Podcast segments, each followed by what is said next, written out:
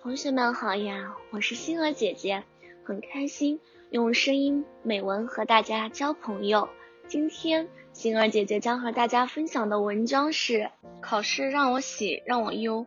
为各位大哥大姐告诉大家一个重大消息，明天就要考试了，不知道是哪位仁兄又在广播了，对我们放出了重磅炸弹，使原来嘻嘻哈哈、热闹非凡的五四班一下子变得鸦雀无声。原来和同学说笑的我一下子紧张起来，松懈的神经不自主的绷紧了。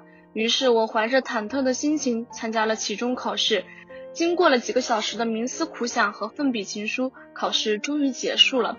我们像刚出笼的小鸟一样飞奔出来，欢呼着，议论着。可是我现在的心情怎么说呢？喜忧参半。喜的是太好了，考试结束了。紧张的气氛总算可以告一段落了。忧的是，天知道我这次考试成绩是否理想。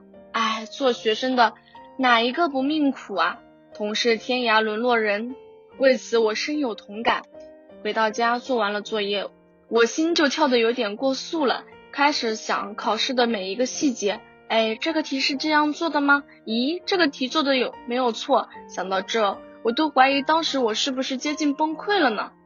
我发现自己有些不太对劲，就极力的安慰自己，没关系的，期中考试只是对你半个学期知识掌握的肯定，它并不代表你的人生呀，所以说不必要那么紧张。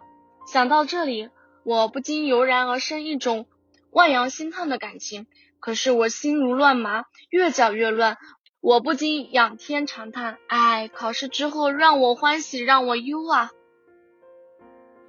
今天的分享到这里就结束了，也期待小朋友们给星儿姐姐留言或者投稿自己的美文与我分享，让更多人倾听儿时的心声。我们下次再见。